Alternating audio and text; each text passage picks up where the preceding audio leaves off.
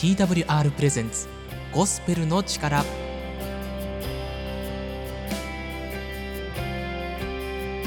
皆さんいかがお過ごしでしょうか？TWR がお送りするゴスペルの力のお時間です。本日のパーソナリティは TWR の鈴木がお送りします。本日も皆さんに希望のメッセージとホットなクリスチャンミュージックをお送りしていきたいと思います。この番組では Twitter で皆さんのつぶやきを募集しています。この番組で感じたことを Twitter ハッシュタグ TWRPOG ハッシュタグ TWRPOG をつけてつぶやいてください。牧師への質問などもお待ちしています。皆さんのいろんな意見をお待ちしているのでぜひたくさんつぶやいてください、えー、突然なんですけど皆さんはクレジットカードってよく使いますか？僕はですねそんなに普段使わないんですけどまあでもね海外のサービスとか使う時はどうしても必要になるのでそういう時はね使ってるんです。でとあるクレジットカードの支払いの代理のサービスがあるんですよ。登録したクレジットカードの情報を管理してもらってでその運営以外の会社には、まあ、クレジットカードの情報がいかないように管理してくれて代わりに払ってくれるんですね。まあなんですけど先日久しぶりに使用履歴を見たらなんか覚えのない支払いがねされてたんですよ。まあおそらくなんですけど二重ロックの設定をしていなかったんでちょっとね破られちゃったんですかね。で急いで設定をね更新しました。いや自分はね大丈夫だって思っている人ほど危ないとか引っかかるみたいなことをよく言いますけど僕もねやられてしまいましたね。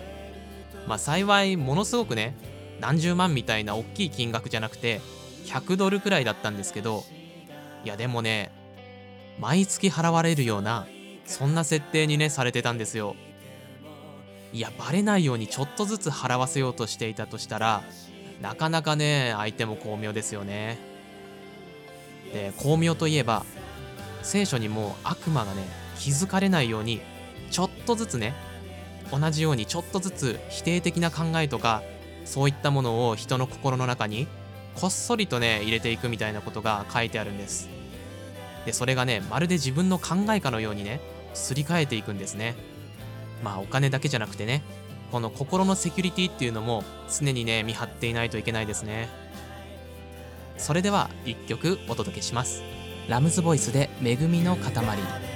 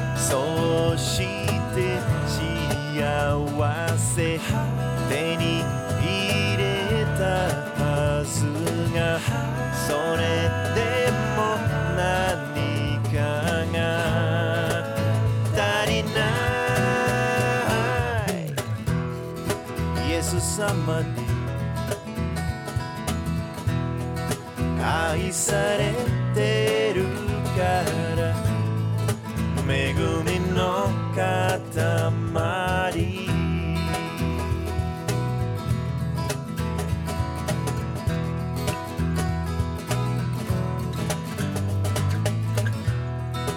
枯れ果てた希望に染み込む。イエス様の知識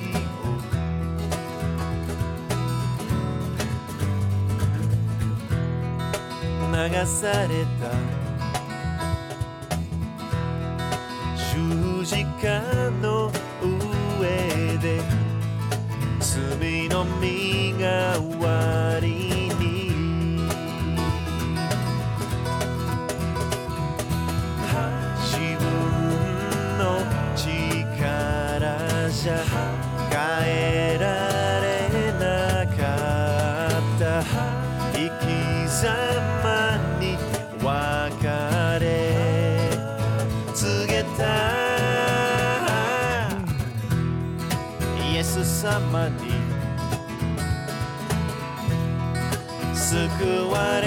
た命。恵みの塊。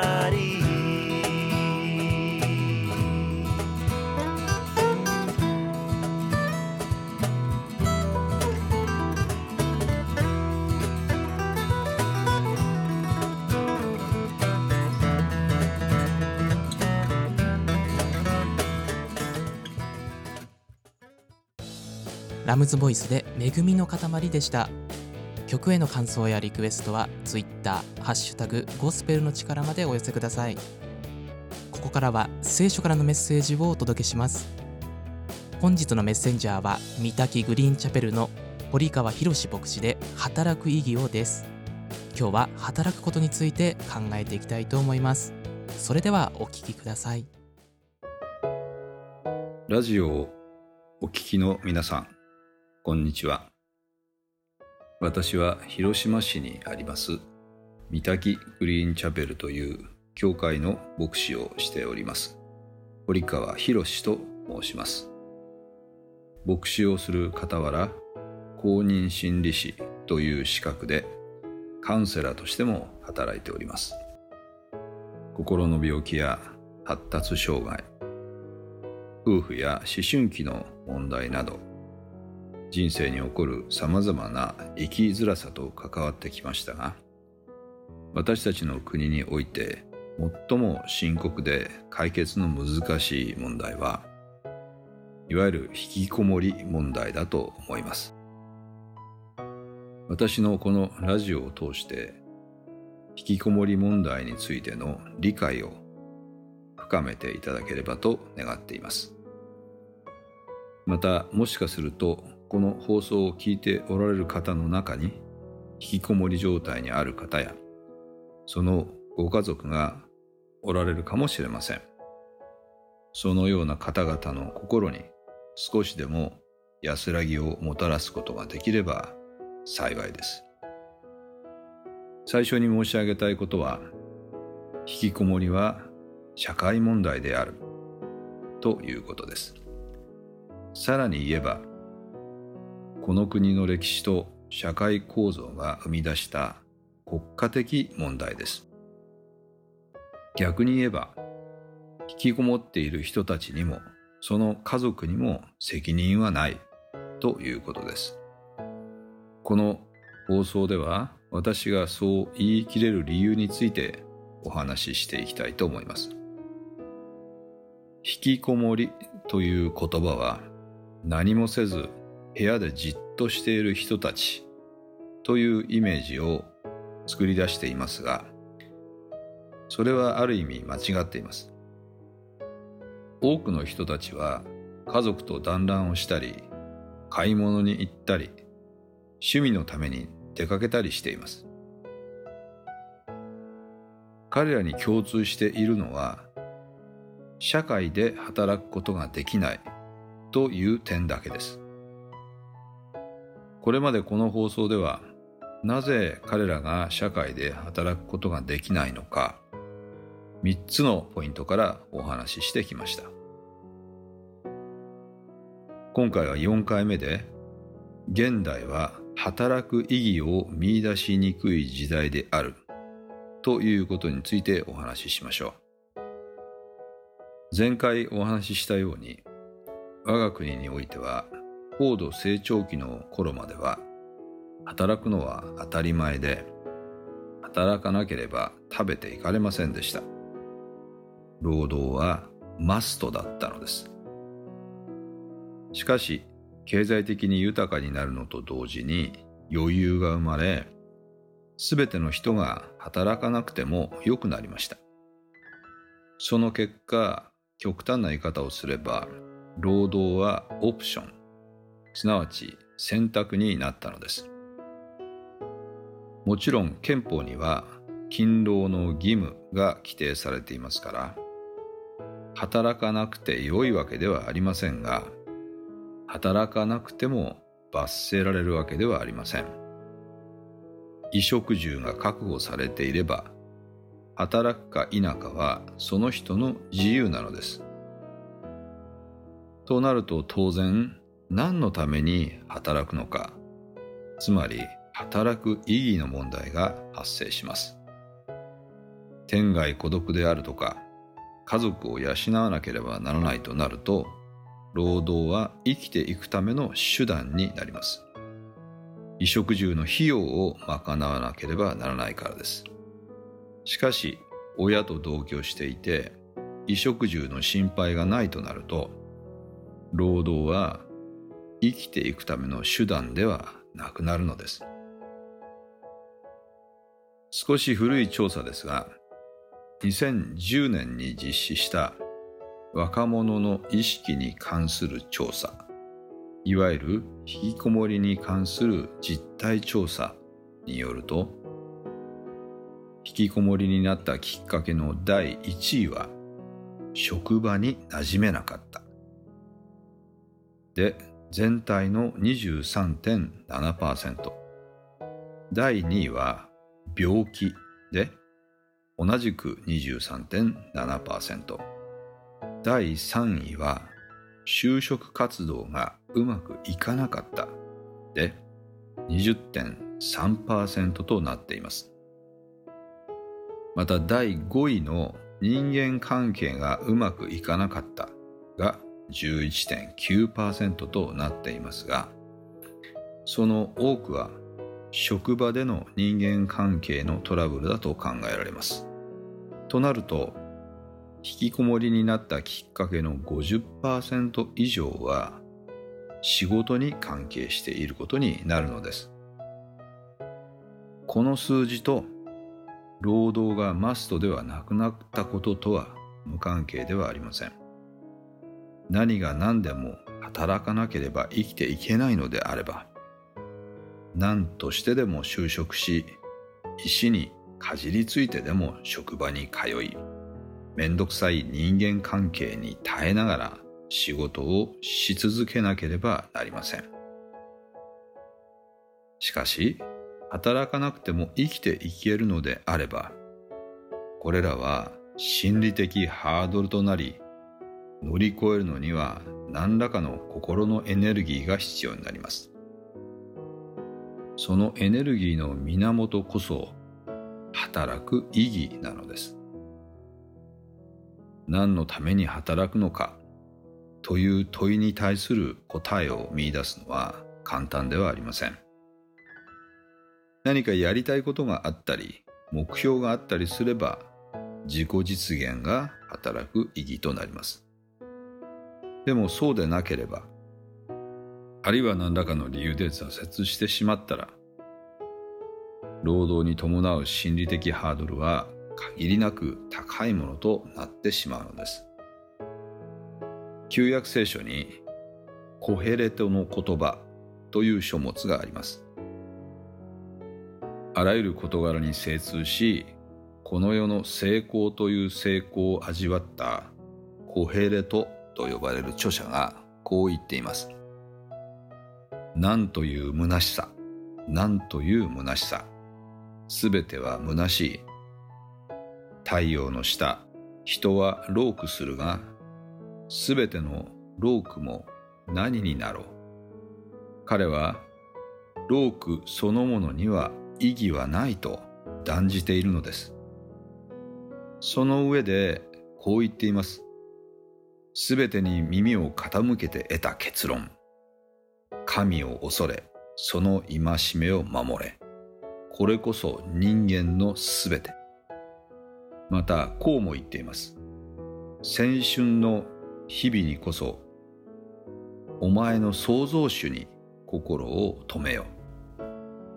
彼は、私たちが神によって作られたいわゆる被造物であることを心に留め私たちを作ってくださった方を恐れてその教えを守ることこそが人間のすべてである。つまり人生の意義である。と結論付けたのです。このラジオをお聞きの皆さんにもぜひ人生の意義を見出していただきたいと願っています。次回はこのシリーズの最終回で働かなくても楽しい時代というテーマでお話しします。さようなら。今日のメッセージはいかがでしたでしょうか？働くことの意義いろいろ考えさせられる内容でしたね。生きていくには働かなきゃいけないし、まあ、より豊かな生活をするために働くんだっていう人もいますし趣味の延長でそれが仕事にいつの間にかなってしまった。などいろんな働き方ってありますよね。まあ僕もですね小さい時にピアノを習っていてまあ、そこから作曲とか、まあ、そういう音楽方面に広がっていってでそこからね今は音楽関係の仕事をしてますから不思議な縁だなって思います。いや子供から大人になって学生から社会人になるとまあ一番人生の中を占めるね時間の割合はやっぱり働く時間になりますかね。一番時間を占めているわけですから働くことこそが人生の意義かと思えばメッセージでは神様を恐れてその教えを守ることが人生の意義なんだって語られていましたね。今日のメッセージはあなたにはどのように響いたでしょうか。感じたことや牧師への質問などがあれば Twitter で「ハッシュタグ #TWRPOG」で聞かせてください。それではもう一曲お届けします。中山優太で「大なるイエスの前で」大なるイエスの前で。大なるイエスの前ひれ伏し礼拝する。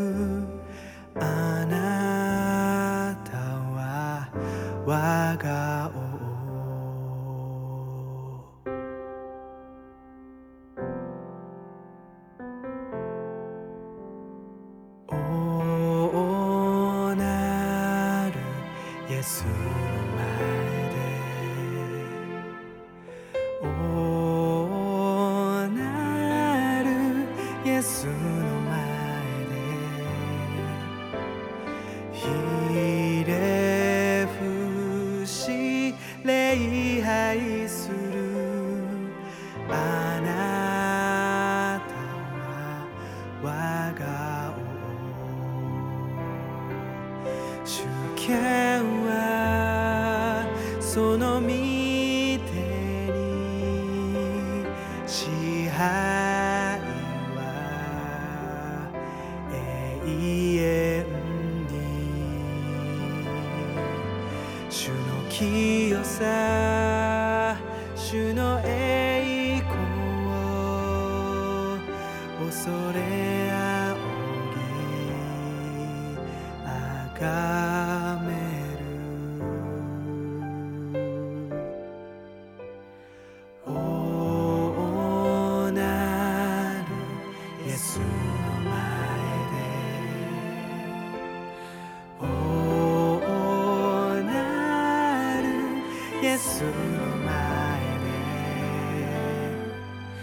で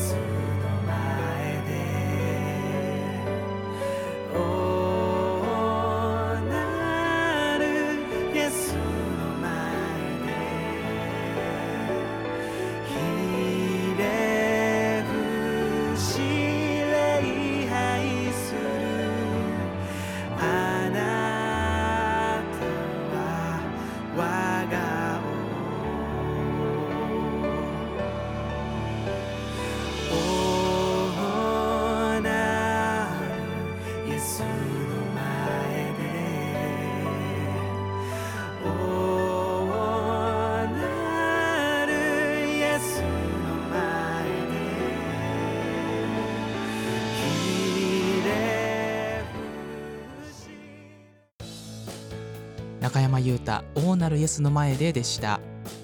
曲の感想やまたリクエストも Twitter「ハッシュタグ #TWRPOG」でお寄せください。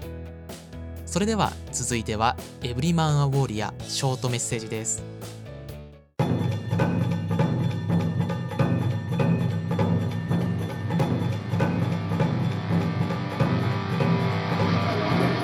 ロニー・バーガーがお送りするエブリマン・ア・ウォーリア。ーアカウンタビリティは男性の霊的成長に重要でありアカウンタビリティなしに生涯を通して神様と共に歩み通せる男性はほとんどいません。アカウンタビリティとは神に対して誠実に歩んでいるかどうかお互いに約束したことを実行しているかどうかを仲間と確認し合い責任を果たしていけるよう励まし合う関係のことです。今日の社会では個人の自立という精神が幅広く受け入れられています。すなわち誰にも自分に指示したり好まない形で自分を批評したりすることを許さないという価値観が主流になっています。しかし聖書によればアカウンタビリティを適切に果たせば何も悪いことはありません。むしろ良いことであって私たちのゴール達成のために役立ちます。弟子訓練においてアカウンタビリティを果たすことで成長することができます。旧約聖書の伝道者の書4章9節から10節の言葉です。2人は1人よりも勝っている。2人のロークには良い報いがあるからだ。どちらかが倒れる時には1人がその仲間を起こす。倒れても起こしてくれる者のいない一りぼっちの人はかわいそうだ。本日のメッセージはいかがでしたか？エブリマンウォリアは皆様からのご意見ご感想をお待ちしています。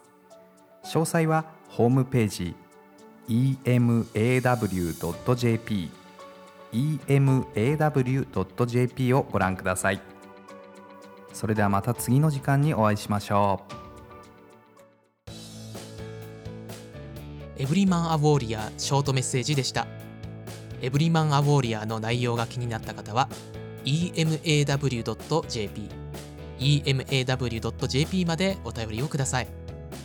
Twitter「ハッシュタグ #TWRPOG」でも男性のあなたの声をぜひお聞かせください。それでは本日最後の楽曲になります。神山美沙で「命の日の限り」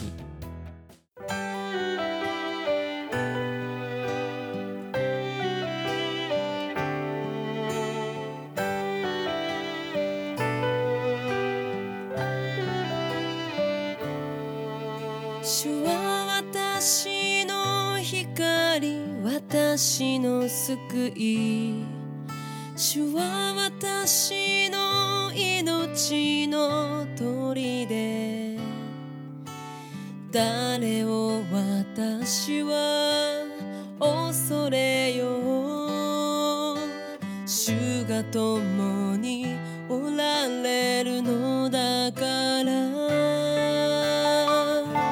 命の日の限り主の家にとどまりあなたの麗しさを見つめ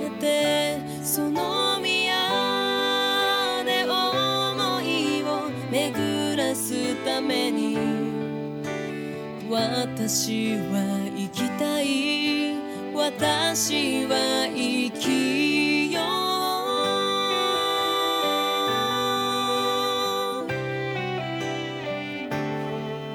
主は私の光。私の救い。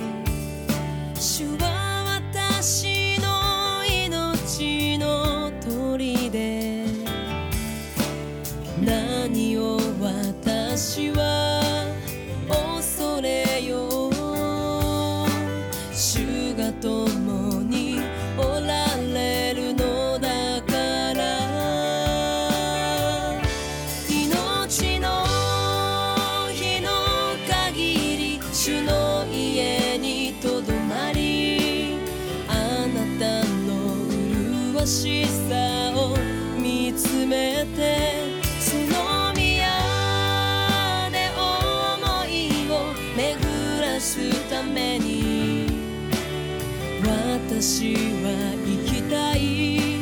私は生きよう。